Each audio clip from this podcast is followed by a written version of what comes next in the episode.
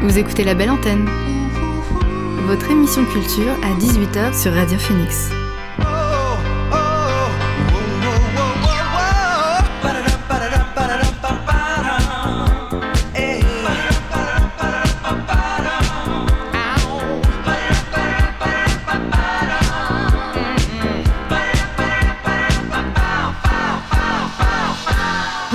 Vous êtes sur Radio Phoenix, il est 18h, l'heure de la belle antenne, votre dose quotidienne d'actualité culturelle. Derrière le micro, c'est moi, Elvire. Je suis très heureuse de vous présenter les nouveautés de la scène canaise, mais pas que.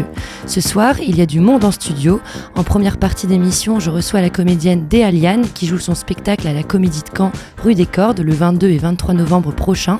En seconde partie d'émission, on rencontre Tiffaine Le Limousin, cofondatrice de la marque canaise de seconde main Regulart. Puis, comme chaque lundi, Chloé nous rejoindra pour sa chronique Rock Auditi. Mais d'abord, voici le son du jour.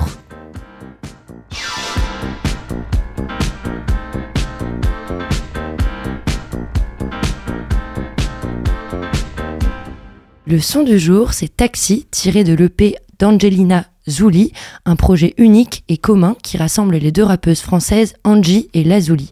Un EP sur lequel elles s'essayent à des expériences drill, reggaeton et rap, six titres sans filtre sur lesquels les deux artistes s'amusent et font détonner des messages positifs. On écoute Taxi, c'est le son du jour sur Radio Phoenix.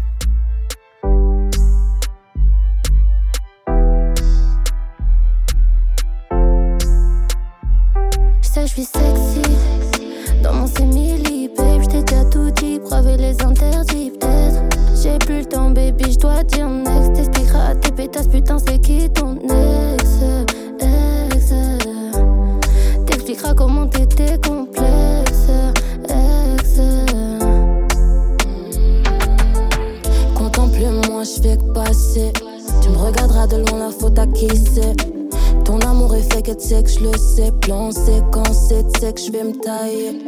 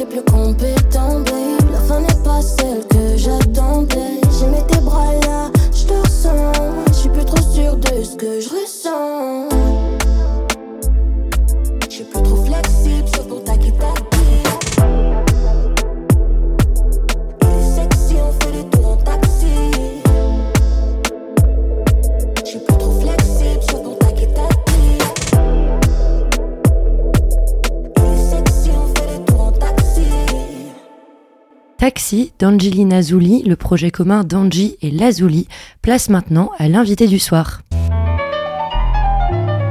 L'invité du soir dans La Belle Antenne.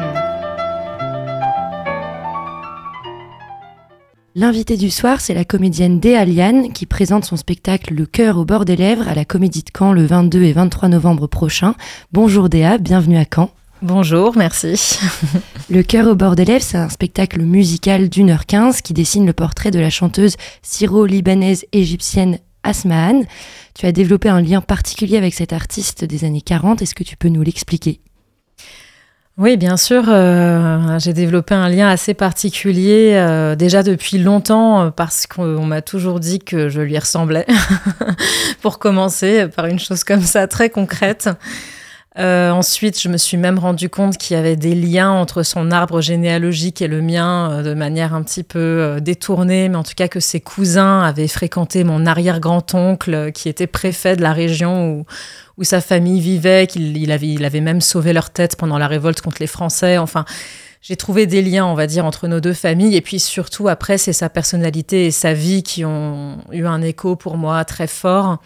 Et je l'ai découverte euh, à l'époque où moi-même je m'apprêtais à devenir artiste parce que voilà, j'avais décidé de devenir comédienne, j'étais au TNS et j'ai lu que c'était une femme, euh, voilà, qui pour son époque avait quand même eu euh, une audace assez folle parce qu'elle avait quitté mari et enfant pour poursuivre sa carrière artistique au Caire, qu'elle avait eu une vie que certains considéraient comme dissolue, mais aujourd'hui je dirais plutôt que c'était une vie libre, qu'elle avait pris beaucoup de risques, qu'elle avait eu plusieurs vies dans une vie, qu'elle avait été assez baroque en fait, quoi, en mouvement constant, en expérimentation euh, et, donc voilà, c'est quelque chose, je pense, à l'époque auquel je me suis beaucoup identifiée. Je me suis beaucoup accrochée à cette figure en me disant, OK, personne n'est d'accord avec mes choix, euh, mon choix de devenir artiste. Donc je m'accrochais à elle aussi comme un modèle. Et voilà, après, c'est devenu euh, une histoire de spectacle quand, quand Célie Pote, qui dirige le CDN de Besançon, m'a demandé de faire une carte blanche sur elle.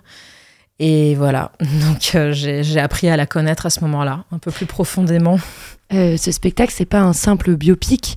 Euh, il y a toute une légende autour de cet artiste qui est Amal El Atrash, dit mhm. Asman, à qui euh, le, mot, le, mot qui lui est le plus souvent associé, c'est la diva. Sans spoiler ce que tu racontes dans ton spectacle, qu'est-ce que c'est l'intrigue et les rumeurs qui, qui règnent autour de cet artiste? Alors, euh, ouais, bah c'est assez juste euh, euh, ce que tu dis, c'est que en fait, on ne sait jamais trop ce qui est totalement vrai ou totalement faux concernant sa vie. Donc déjà, même son âge, je pense son âge au moment de sa mort, parce qu'elle est morte très jeune, on dit qu'elle est morte à 27 ans, mais en fait elle avait peut-être 32 ans, on ne sait pas. on ne sait pas pourquoi elle est morte, parce que on va dire que sa mort ressemblait beaucoup à un assassinat masqué.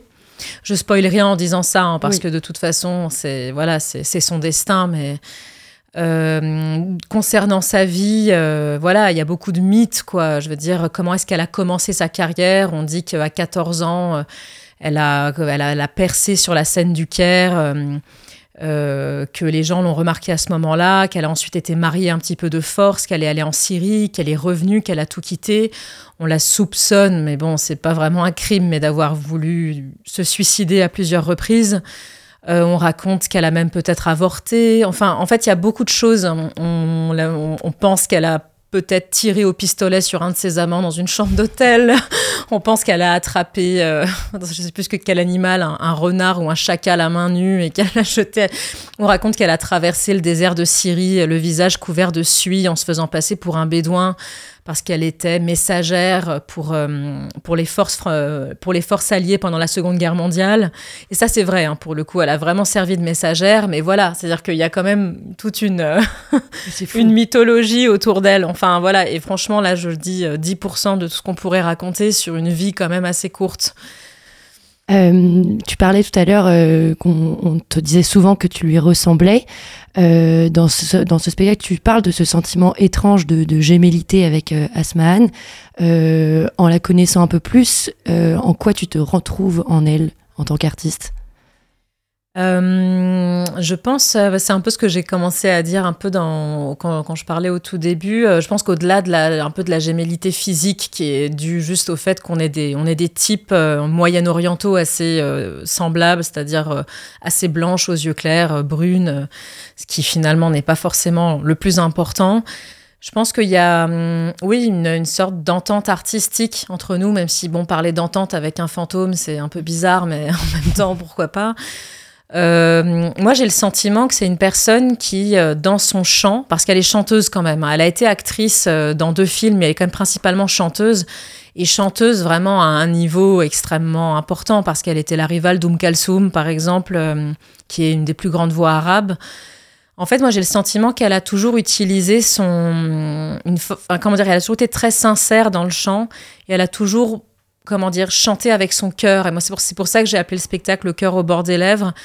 C'est que quand on écoute la voix d'Asmahan, on a l'impression que tout ce qu'elle a vécu, parce que c'était une personnalité très tourmentée, quoi, qui était quand même voilà sujette à la dépression, euh, qui était très inconstante, qui souffrait beaucoup. On dit qu'elle était alcoolique, voilà, ça, fait partie des choses euh, insomniaques, voilà qu'on disait sur elle il y a quelque chose auquel je m'identifie dans, euh, dans ce que j'essaye de faire en tant qu'actrice, qui est aussi de trouver une forme de sincérité toujours, de faire avec mon vécu, avec mes expériences. Voilà, c'est pas forcément dans un but thérapeutique, mais euh, d'utiliser la matière de mon expérience, de tenter au, le plus possible de moi, en fait, avoir le cœur au bord des lèvres quand, voilà, quand je joue. Et c'est un peu ce parallèle que j'ai essayé d'établir dans la pièce, qui n'est pas du tout, en effet, un biopic, mais qui est plutôt une sorte de dialogue entre elle et moi, en fait, euh, où je m'amuse un petit peu à, à lui tourner autour jusqu'au moment où je l'incarne vraiment totalement. Et en même temps c'est pas c'est un moment fugace quoi. C'est à dire que j'en ressors aussi euh, cette femme libre et, euh, finalement particulièrement moderne par rapport à l'époque à laquelle elle a vécu, est-ce que le patrimoine culturel qu'elle a laissé euh, c'est une fierté pour euh, le monde arabe et, le Moyen-Orient? Oui, ouais, totalement.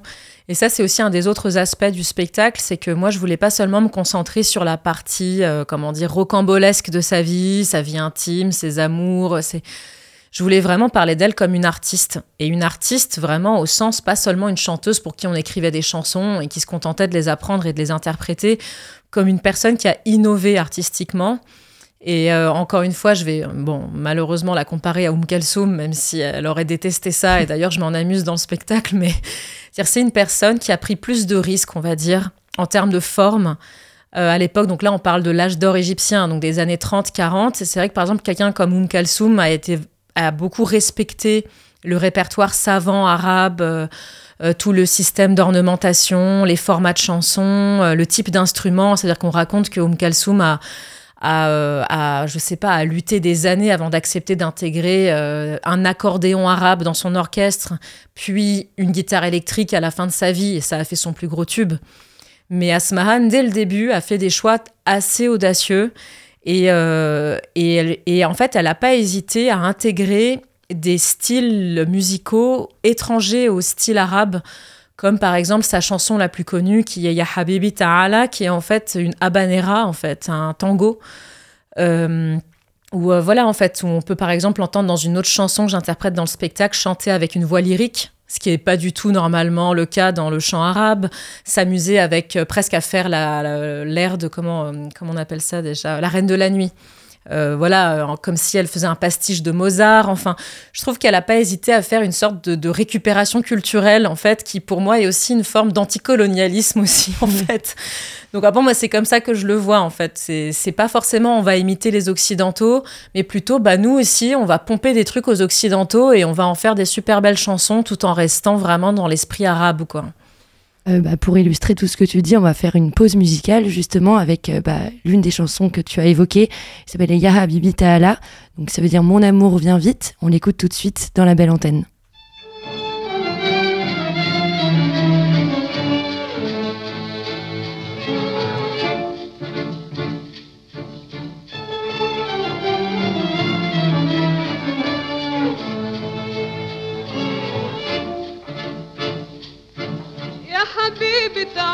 الحقني شوف اللي جرالي. من بعدك سهرانة من وقت بناجي خيالك. من قدك وأنا كاتمة غرامي وغرامي هلكني. ولا عندي لا اب ولا أم ولا عم اشكيله نار حبك.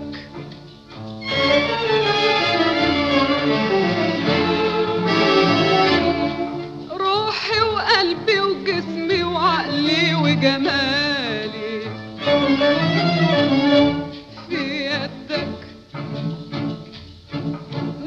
صار أعمل لك في دلالك. وفي صدك ليها خب غرامي وغرامي هلكني. لاشكي وأبكي وأحكي بلكي يا غزال.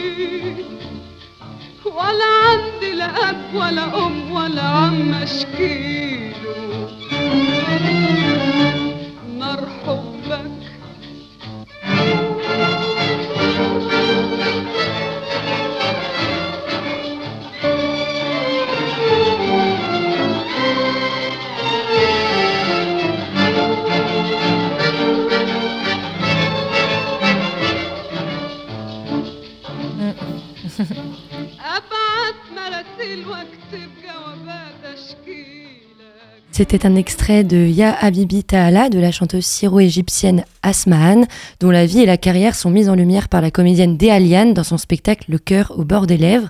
Ce spectacle, c'est aussi une manière pour toi de te plonger dans tes propres racines. Euh, Qu'est-ce que ça t'a apporté de le créer? Ouais, c'est assez juste aussi euh, parce que c'est vrai qu'il y a toute une, euh, une couche euh, dramaturgique du spectacle qui est moi, en fait, tout simplement. Et moi, en rapport aussi avec ma mère, avec euh, mes origines, donc euh, syro-libanaises. Donc, moi, pour le coup, je n'ai pas grandi en Égypte, mais, euh, mais en effet, je, je viens du, du, même terreau que qu'Asmahan. Et en fait, ça m'a beaucoup, comment dire, en fait, déjà, j'ai appris des choses complètement incroyables sur, voilà, ce qui ce qu'on appelle l'âge d'or du monde arabe. Parce que moi, je, voilà, je, fais partie de la génération euh, née en 90, donc à la fin de la guerre du Liban, en fait, qui n'a connu le monde arabe que dans un état absolument euh, dévasté. Et je, voilà, je pense que j'en parle au moment même où euh, on vit encore une fois un nouvel épisode du conflit israélo-palestinien. Enfin voilà, j'ai toujours eu quand même cette image, cette vision, ce ressenti de de voir des, des, villes trouées de balles euh, qui sont sans cesse construites, détruites, reconstruites. euh. Et c'est vrai que, en fait, Asmahan m'a apporté aussi une forme de, hum, comment dire, de soulagement ou de d'espoir parce qu'elle m'a permis de me replonger euh, dans une époque où en fait c'était totalement différent quoi où je pense que les enfin où la culture arabe rayonnait beaucoup plus où il y avait beaucoup plus d'espoir par rapport euh, au devenir politique de tous ces pays.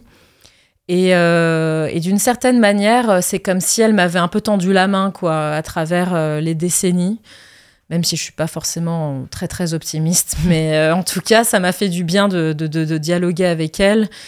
Et, et surtout, après, très techniquement, le fait de travailler le chant arabe, de travailler l'égyptien, parce qu'il faut dire aussi que le spectacle est à moitié en égyptien. En fait, moi, j'ai choisi de garder aussi la VO, de la faire parler en arabe et d'avoir euh, des sous-titres, en fait.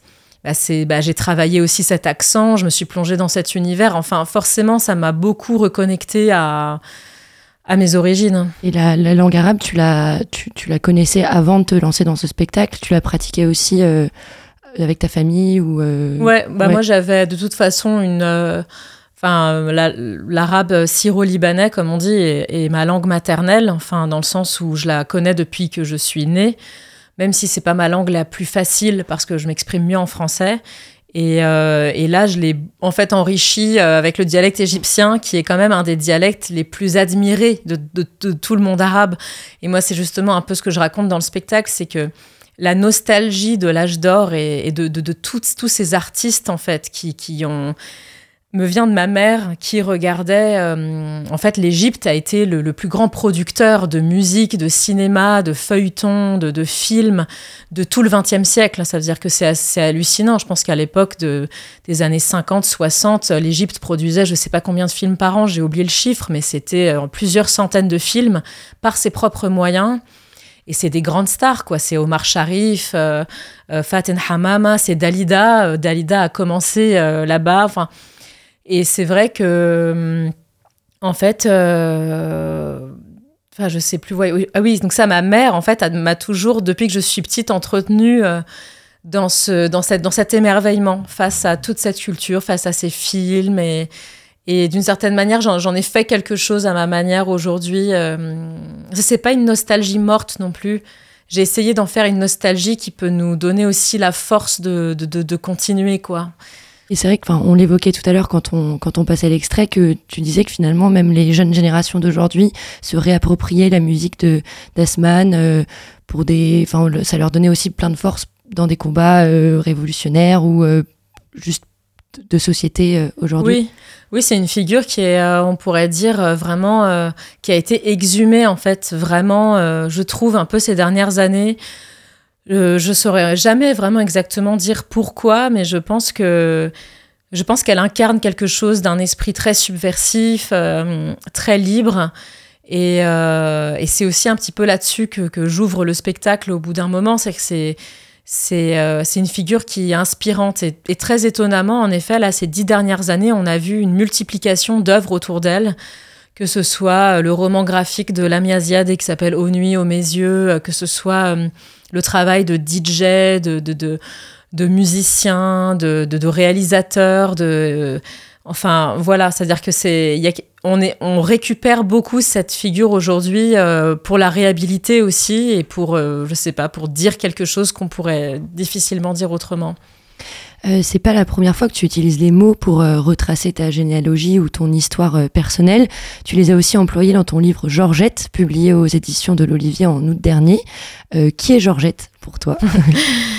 Et Georgette, ouais, c'est alors pas du tout une diva, c'est moins, c'est presque l'inverse en fait, c'est-à-dire que autant euh, Asmahan a tout d'une héroïne du grand écran et en fait Georgette a tout de l'héroïne de l'ombre, quoi, l'héroïne qu'on voit plutôt euh, dans le coin de l'image, cachée derrière les personnages principaux. Georgette, c'est euh, c'est une domestique en fait, c'est une femme qui a vécu dans ma famille pendant euh, 16 ans et qui a, aux côtés de ma mère, qui nous a élevés, mon frère et moi, qui a, comment dire, comment l'expliquer, qui a rempli tous les rôles qu'elle devait remplir au sein de la famille pour euh, aider ma mère euh, dans la sphère domestique. Et, euh, et donc c'est une femme avec laquelle on a vraiment vécu, qui n'avait pas sa propre maison ou sa famille ou ses enfants. En fait, elle vivait vraiment avec nous, elle dormait dans ma chambre pendant une partie de mon enfance. C'est vraiment quelqu'un avec qui on avait un rapport très, très fort. Et c'est aussi une personne, pour le coup, c'est peut-être le seul point commun avec Asmahan qui a disparu. Comme Asmahan a disparu, c'est-à-dire qu'un jour elle est partie et les liens se sont complètement délités. Et j'ai écrit ce roman quasiment 15 ans après l'avoir vu pour la dernière fois. Et alors même que c'est quelqu'un dont j'étais très proche. Et j'ai écrit ce roman aussi pour la retrouver, pour tenter d'élucider euh, ce mystère, quoi. Comme le mystère aussi d'une personnalité qui est assez hum, complexe. Euh, et donc, euh, voilà, j'ai écrit à partir de ça. Euh, Asman, Georgette, c'est deux personnages féminins. Euh, Est-ce que, selon toi, c'est des personnages qui n'ont pas eu assez de lumière et c'est pour ça que tu as voulu écrire sur elles et faire des spectacles sur elles Je mets elle avec un S, mais Oui. Euh, pour Georgette, c'est évident. Ça veut dire que dans ma démarche, il y avait quelque chose où euh, je voulais euh, faire un livre pour lui reconnaître sa, hum, comment dire, son rôle de mère, en fait, une forme de maternité qui n'est pas biologique, qui n'est pas la maternité valorisée, symbolique qu'avait obtenue ma mère pour le coup. Euh, de dire que sa vie, euh, sa vie parmi nous, même si elle ça avait été une vie cachée, une vie de domestique, c'est une vraie vie, c'est une vie digne, c'est une vie qui, qui nous a permis de nous, de nous constituer euh, tels que nous sommes, parce que nous avons reçu de l'affection de la part d'une personne qui a été essentielle. Donc ça, c'est clair que mettre en lumière Georgette, enfin voilà, que son nom, enfin son prénom, euh, même si c'est un diminutif parce que c'était pas son vrai prénom, qu'il apparaisse sur la couverture d'un livre dans des librairies, c'est évident que c'était euh, quelque chose d'important pour moi. Et pour Asmahan, euh, je pense pas que c'est le fait de la mettre en lumière parce que c'est plutôt de la mettre dans une autre lumière, quoi, parce que j'ai l'impression qu'elle a été faussement éclairée par tous les gens qui ont écrit sur elle après sa mort et qui sont des hommes pour la plupart et qui ont un peu écrit des biographies extrêmement scandaleuses et spectaculaires. Voilà quoi, en racontant qui elle était, euh, je veux dire, euh, dans, dans, des termes ou dans des visions, voilà, un peu dévalorisantes en fait, parce que c'était une femme de mauvaise vie ou je ne sais pas quoi. Et disons que moi, j'ai voulu donner un éclairage nouveau, ça c'est sûr.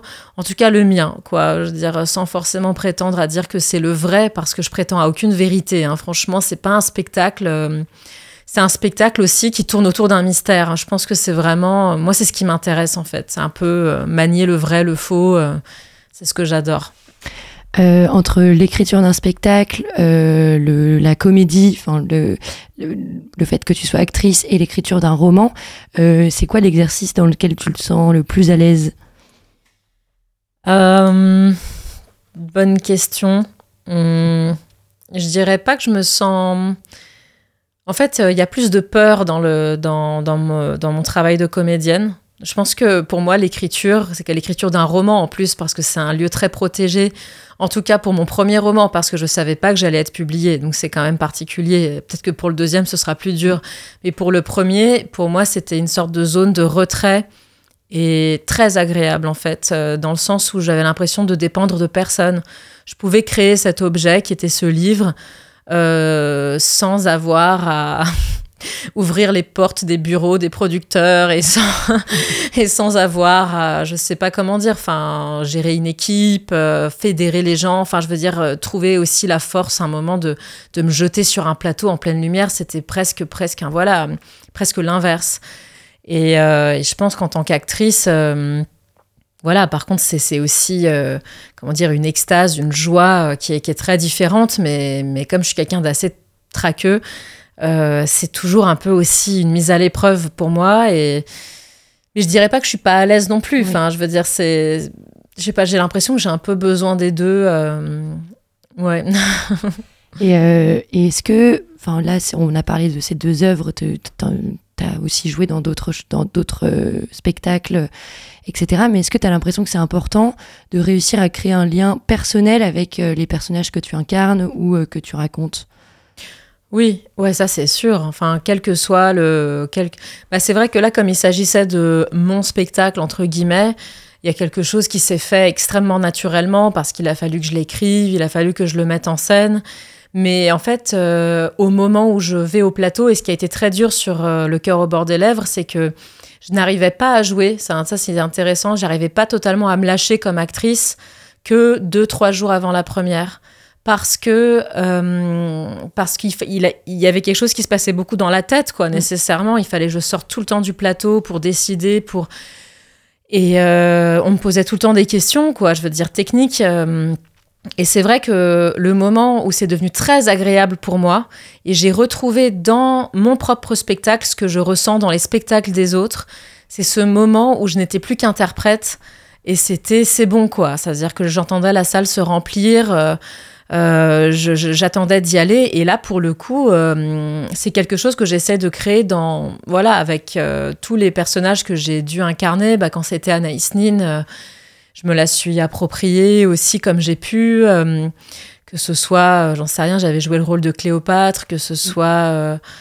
voilà, tous les spectacles que j'ai que j'ai que j'ai travaillé, c'est sûr qu'à chaque fois j'essaye de de creuser un lien personnel pour pas me retrouver trop ballottée par euh, le regard du metteur en scène, quoi, pour pas me retrouver à courir après quelque chose, euh, pour avoir aussi quelque chose qu'il puisse façonner lui, mais qui soit déjà là en fait. Euh, mm. bon bah pour conclure cette, cette interview, j'avais une question sur Georgette, une dernière question. Est-ce que la publication de ce livre t'a permis de la retrouver ou pas encore? Ouais, ça c'est euh, comment dire, c'est un peu le spoil ultime. on peut laisser la question en suspens. enfin, ce que je peux répondre en tout cas, c'est que c'est que le, le, processus de la retrouver fait partie du livre. Euh, que le, livre n'est pas juste une abstraction que j'ai fait dans mon coin, c'est qu'il y a quand même vraiment quelque chose euh, que j'ai mis en place euh, pour la retrouver. Mais c'est vrai que ce serait un peu dommage d'en dévoiler. mais si vous voulez en savoir plus, sachez que. bah oui, bah justement, bah on, peut retrouver ton livre Georgette dans toutes les librairies ou dans. Oui, dans, bah, je pense pas mal de librairies, dont, enfin justement, là, euh, on a profité de ma présence à Caen pour organiser une rencontre dédicace euh, à la librairie euh, Le Brouillon de Culture. Très bien, on a un chroniqueur qui vient, du Brouillon de Culture qui vient aussi à Radio Phoenix. D'accord. Donc, oui. tu le verras sûrement. bon, bah super. Et tu joues ton spectacle, donc Le cœur au bord des lèvres, au Théâtre des Cordes, ce mercredi 22 et ce jeudi 23 à 20h. Donc, je vous invite à y aller s'il n'est pas complet encore. Donc, vous pouvez toujours euh, prendre vos places.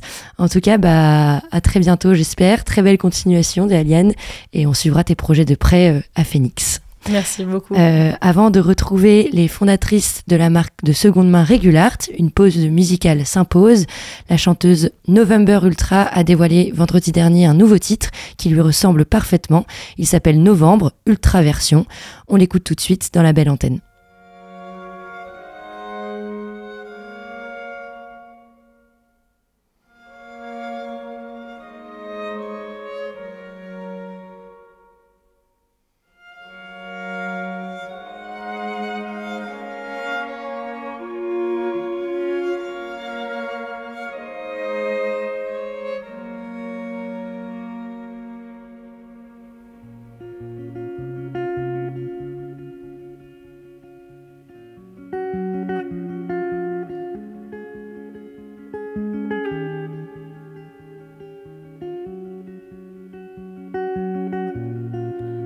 Miss Christmas at your house,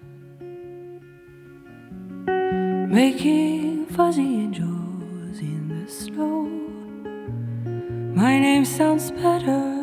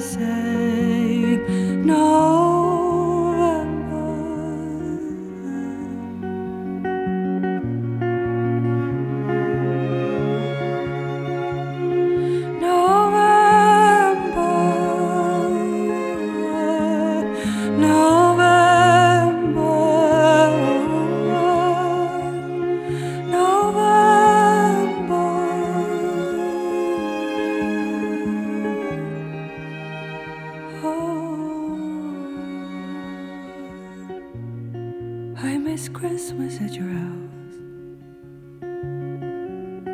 watching Julie Andrews on the hill. I feel much better when you laugh. in the echo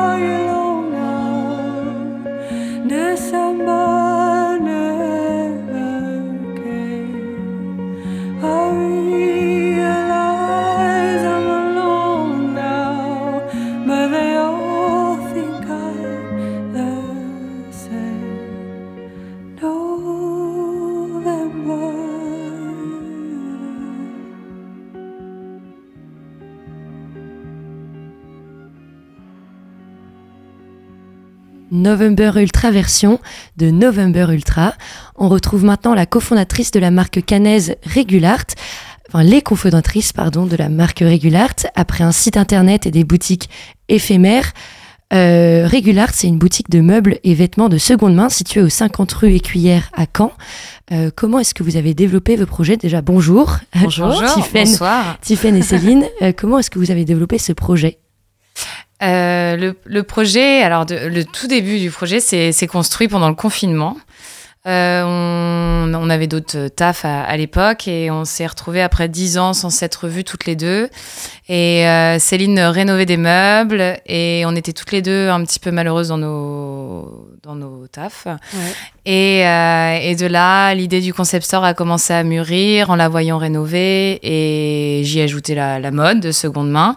Ça a un peu émergé à ce moment-là. Et puis ensuite, ça s'est fait tout seul en, en six mois, on va dire. Six mois après, on, on ouvrait la boîte. C'est ça. En fait, on a com- commencé par un concept store en ligne parce que post-Covid, on savait pas du tout ce que ça allait donner et ça nous semblait moins risqué. Puis voilà, le domaine du commerce, c'était pas du tout notre truc. Donc en Mm. fait, on y est, on y est vraiment allé petit pas par petit pas et à chaque fois, on a été euh, par, suivi par les gens, encouragé et finalement, ça nous a permis à chaque fois de sauter des étapes supplémentaires jusqu'à l'ouverture. euh, du magasin euh, l'année dernière et mais depuis le début depuis l'ouverture de la de l'entreprise il y a des events comme Oui. celui qui va avoir lieu là dans quelques jours Euh, la seconde main, c'est une manière de consommer qui se développe de plus en plus euh, autour de magasins solidaires, de fripes ou de plateformes de, de revente.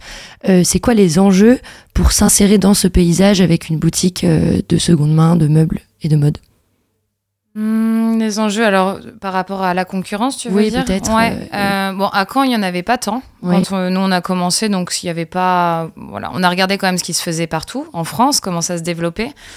Euh, et vu que nous, on fait pas que du vêtement, on fait aussi du mobilier. Et notre concept n'est pas exactement le même qu'une friperie parce qu'on chine tout à la pièce. On n'achète pas par des fournisseurs euh, sans sélectionner. On sélectionne tout pièce par pièce. Donc, on chine beaucoup auprès de particuliers. Et le mobilier est rénové avant d'être mis en vente. Donc, on n'est pas non plus antiquaire parce que c'est rénové. Donc, c'était un concept un peu nouveau malgré tout, même si ça reste, effectivement, il y a beaucoup de boutiques de seconde main qui, euh, qui ouvrent. On a un concept euh, un peu nouveau, en tout cas à Caen. Et euh, voilà, de mélanger les deux, enfin les deux, et la déco aussi en plus qu'on n'a pas mentionné. C'est aussi nouveau parce que, bah, comme tu l'évoquais, euh, euh, ça mélange mode, déco, mais aussi des événements Mm. euh, qui mélangent les arts. Donc, il y a des défilés de mode, euh, des expos, des vernissages et des DJ7, notamment ce 23 novembre au Dôme. Ça s'appelle le Love Pix. Donc, est-ce que vous pouvez un peu nous présenter cet événement qui rallie plein de choses différentes? Euh, Love Pix, en fait, c'est le nom de la thématique. À chaque événement qu'on fait, on aime bien avoir une thématique qui nous permet ensuite de cibler le décor qu'on va proposer, les tenues qu'on va chiner et comment on va créer un peu le spectacle.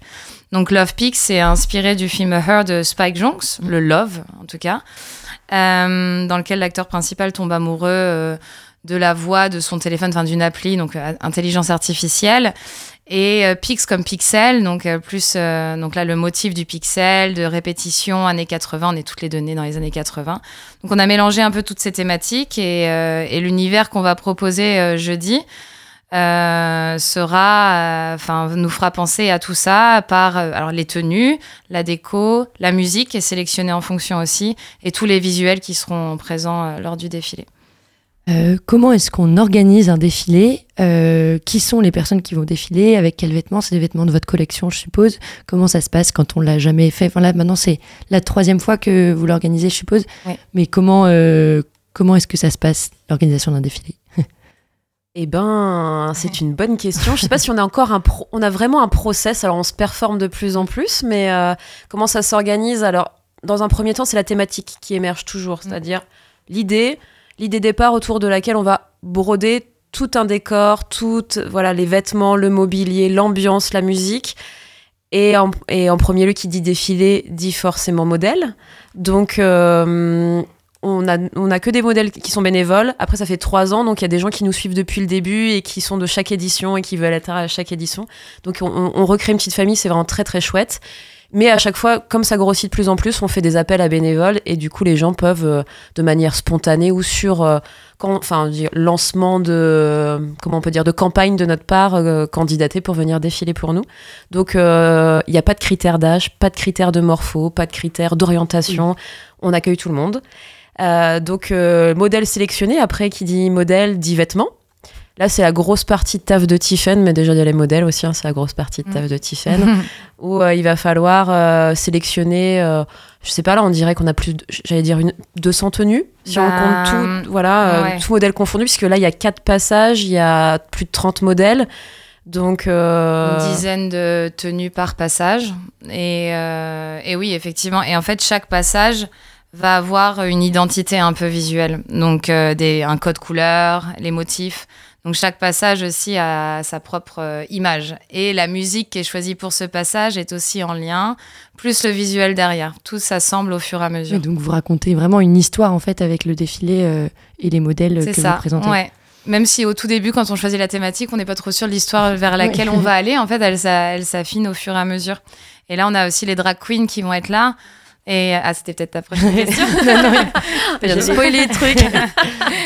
Non mais j'allais j'allais justement y venir. euh, donc il y, a- il y a un show de drag queen, mais euh, je te laisse je te laisse le présenter. Non, en fait, on aime bien, euh, comme tu l'as dit en intro, mélanger un peu les arts euh, aussi. Et euh, l'année dernière, on avait fait, euh, c'était deux danseuses qui, est- qui avaient intervenu pendant le défilé. Le défilé classique, c'est pas vraiment ce qu'on fait, même si euh, bon, on garde les codes du défilé. Et là, on avait vraiment envie de, de rajouter euh, un show drag queen et euh, il sera vraiment inséré au défilé. Donc leur prestation sera pendant le défilé. Donc en fait, le show au total dure 23 minutes. Et d'habitude, un- le défilé dure 10 minutes. Donc ça montre un peu l'évolution de... On rajoute un passage et aussi les drag queens qui euh, nous font des belles prestas. Et est-ce que justement cet univers drag c'est une source d'inspiration pour vous dans dans bah, votre votre marque Regulart Complètement, je pense que ça c'est c'est venu à nous. Alors euh, c'est venu progressivement. C'est pas dit au moment de la thématique. Encore une fois, il nous faut des drag queens. Mais avec tout ce qu'on raconte dans justement sur l'amour, sur euh, ça avait tout son sens. Euh, et euh, c'est venu aussi. Non, quand tu étais allé les voir au Café des Images, on l'avait déjà en tête. Ouais, Ouais. on l'avait déjà un peu en tête et on s'est dit tiens on va aller faire un, un petit casting sauvage donc on va aller aller, aller voir ce qu'elle nous montre euh, du coup au café des images et puis la coup de cœur et euh, effectivement la démarche est venue de, notre part parce que effectivement qui pourrait penser que euh, voilà on a envie euh, d'insérer dans nos events euh, différents types d'art. Donc elles ont répondu présentes et c'est vraiment très chouette. Et effectivement il y a à la fois la thématique et à la fois le concept de notre boutique où quand les gens viennent chez nous ils viennent vivre une expérience et ils viennent souvent ch- chiner une pièce. Des choses un peu exceptionnelles. Et le monde drag, c'est quand même le monde de l'art et aussi c'est le monde des codes vestimentaires un, peu excentriques où on affiche sa personnalité, qui on est. Et c'est un peu aussi ce qu'on raconte nous et ce qu'on veut faire passer dans notre, euh, dans notre concept. Donc ça, tout matchait vraiment super bien, quoi. Et un des drags porte une tenue euh, régulière, du coup, qu'on a Ok. chinée pour elle et qui sera à la vente aussi après à l'issue du défilé. Euh, donc ce défilé, c'est un peu l'apogée euh, des, des événements culturels euh, de, de la marque, mais est-ce qu'il y en a d'autres aussi au cours de l'année? Eh bien, d'habitude, on le faisait. Donc, c'est notre troisième au Dôme, toujours au mois de novembre. Et on en a fait un cet été qui était rue et Cuillère. Donc là, qui était ouvert à tous. Et euh, on les faisait défiler. euh, ils ont défilé devant notre boutique et on est entouré de deux bars qui, eux, ont joué le jeu et ont mis euh, leur terrasse en fonction que les gens puissent s'installer autour du défilé. Et oui, on a pour projet d'en faire plus d'un, bien plus. Après, c'est toujours en termes de temps, de voilà, parce qu'on tient aussi la boutique à côté. Mais euh, un hiver, un l'été, sûr. Après, euh, là, avec euh, des sponsors qu'on a rencontrés qui nous suivent pour l'aventure, je sais, je sais pas si je peux nommer, mais enfin Lexus, par exemple, ils font, ils sortent une nouvelle voiture prochainement et ils ont envie de faire quelque chose d'assez original de plus en plus pour marquer le coup. Et ils nous ont demandé si euh, on avait une idée, euh, alors, bien sûr faire un défilé, mais dans, dans l'image aussi, qu'est-ce qu'on pourrait leur proposer et tout. Donc c'est, euh, donc ça se trouve, on fera aussi des défilés pour d'autres prestataires, pour des événements. Et là, on, on ferait pas seulement juste, enfin tout l'événement, on ferait que le défilé, ce qui peut être aussi pas mal. Bah, Pour assister à celui du, du 23 novembre et plus globalement euh, à l'événement Love Pix euh, qui se déroule au Dôme, rendez-vous dans la bio de votre compte Instagram, We Are Regulart. Euh, on pourra aussi vous retrouver dans l'émission Parlons Transition, qui sera diffusée ce mercredi midi sur Radio Phoenix autour de la thématique de la consommation durable. Est-ce que vous avez des choses à ajouter autour de, de votre projet Ben, non, je pense que tout est dit. Alors après, on, est, on était complet ce matin. On a rajouté 10 places aujourd'hui parce qu'on a reçu pas mal de messages. Donc on est, voilà, c'est quasiment clôturé, mais il reste quelques toutes petites places. euh, Il reste quelques petites places et si du coup vous nous suivez sur le compte Insta, il y aura quelques places à gagner juste avant l'event. Mm. Donc n'hésitez pas à regarder régulièrement. Je pense que demain ou mercredi, Ouais, ça va euh, des places seront à gagner sur, euh, sur notre compte Et pour Insta. ceux qui peuvent pas venir, le défilé sera retranscrit en live sur Instagram. Ok, Voilà, super. à 20h30, il commencera le défilé. Bah, tant mieux. Voilà. Bah, merci beaucoup à vous deux d'être Merci passés beaucoup. dans la belle antenne.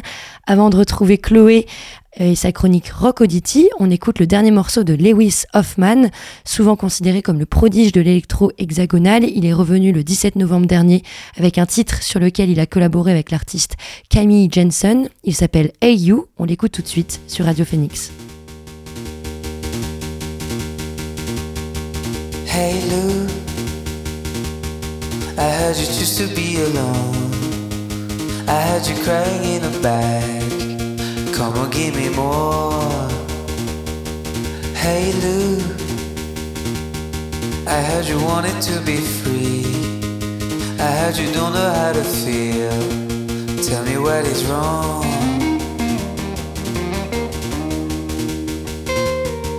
Hey Lou, tell me why you're getting lost. Keep an eye on you, going. Hey Lou. Tell me why you do that Tell me why you give it all. Through the things that kill you. Hey Lou. You know I'll always be with you. Keeping now you. Making sure you're fine.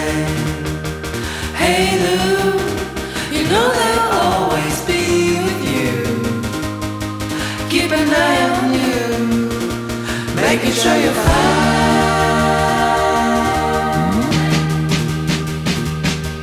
Hey Lou. So I heard you hit the road. I guess you're really on your own. Tell me how you feel.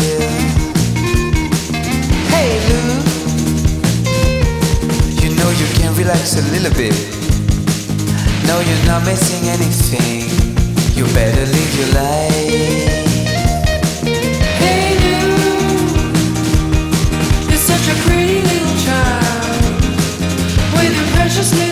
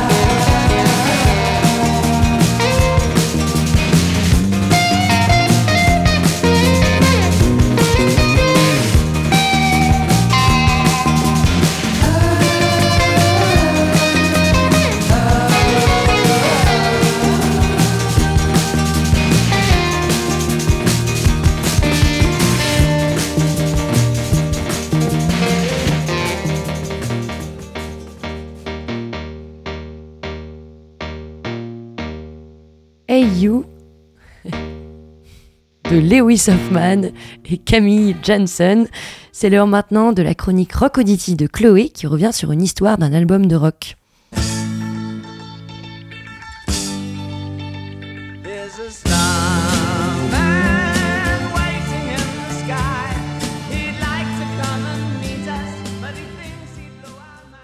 Salut Chloé Salut Elvire. de qui tu vas nous parler ce lundi? Et oui, Elvire, ce n'est pas de l'OM dont je vais parler ce soir, mais bien d'un des plus grands groupes de métal au monde, celui à l'origine de ce titre, Jump, et plus précisément de l'album qui lui est rattaché. J'ai nommé Van Halen.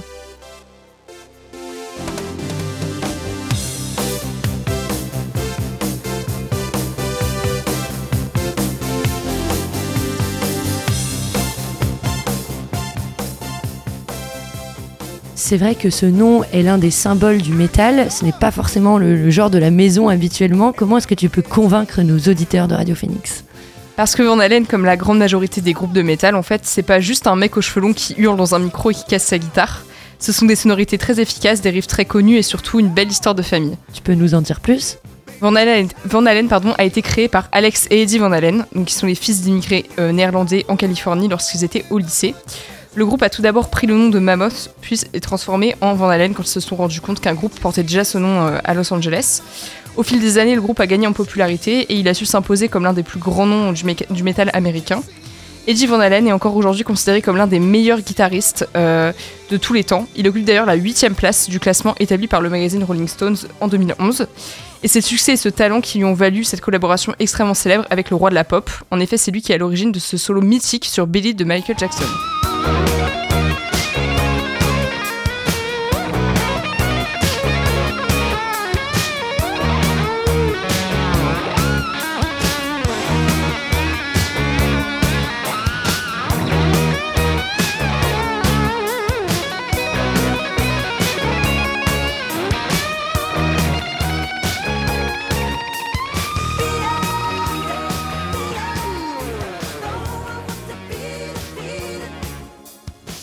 En effet, je pense qu'on connaît tous ce solo et c'est donc un an plus tard que le groupe a sorti son album 1984. Exact, cet album est le sixième du groupe, il explore pas mal de thèmes, beaucoup des morceaux sont une ode à la jeunesse et à la liberté. Par exemple, la chanson Panama, que l'on va entendre juste après, parle simplement d'un homme qui aime rouler très vite avec sa voiture. Il ne pense pas aux conséquences mais veut se sentir libre et s'amuser. Le jeu de guitare est très intéressant sur ce morceau et nous fait vraiment vivre les émotions du personnage décrit.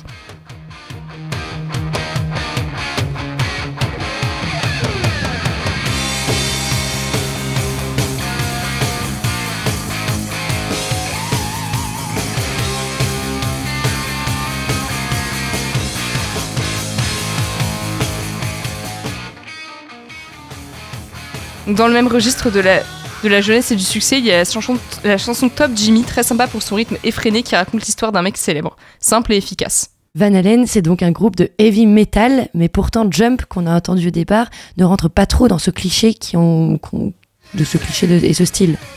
C'est parce que Eddie Van Halen a beau être un génie de la guitare, il a aussi voulu expérimenter un instrument magique de son époque, le synthé. Il est omniprésent sur l'album et a contribué à lui donner une touche plus hard rock.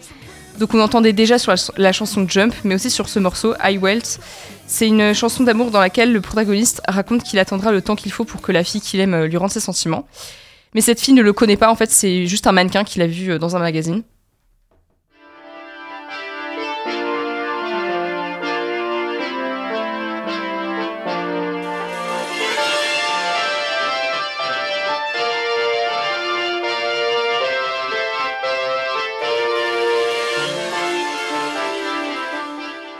Sinon, l'album explore aussi pas mal de thèmes, euh, comme celui du désir, c'est euh, courant à l'époque. On note la chanson par exemple Hot for a Teacher, dont le titre laisse peu de place au doute quant à sa signification, et aussi Dro- Drop Dead Legs, que l'on va entendre juste après.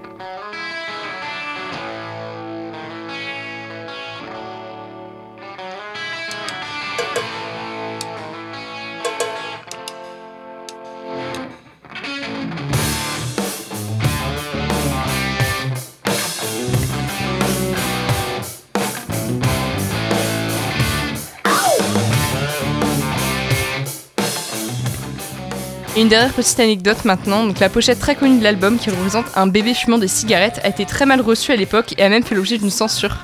Ah ouais, carrément. Bah écoute, merci pour cette découverte, Chloé. On a hâte de découvrir euh, d'autres albums de ce style. Euh, Ça ne saurait tarder puisque la semaine prochaine, je, vais- je compte vous parler du fils d'Eddie Van Halen, Wolfgang. Ouais, on reste sur un prénom très néerlandais. bon bah super. Et quel morceau tu nous suggères alors cette semaine? Je vous conseille Girl Gone Bad. C'est un morceau très efficace avec un, su- un super jeu de guitare. Bah, merci Chloé, à la semaine prochaine pour un no- nouvel épisode de Rock Audity. On a hâte maintenant que tu nous as teasé le prochain sujet. Bah, salut Elvire, à la semaine prochaine. Et on écoute maintenant Girl Gone Bad de Van Halen.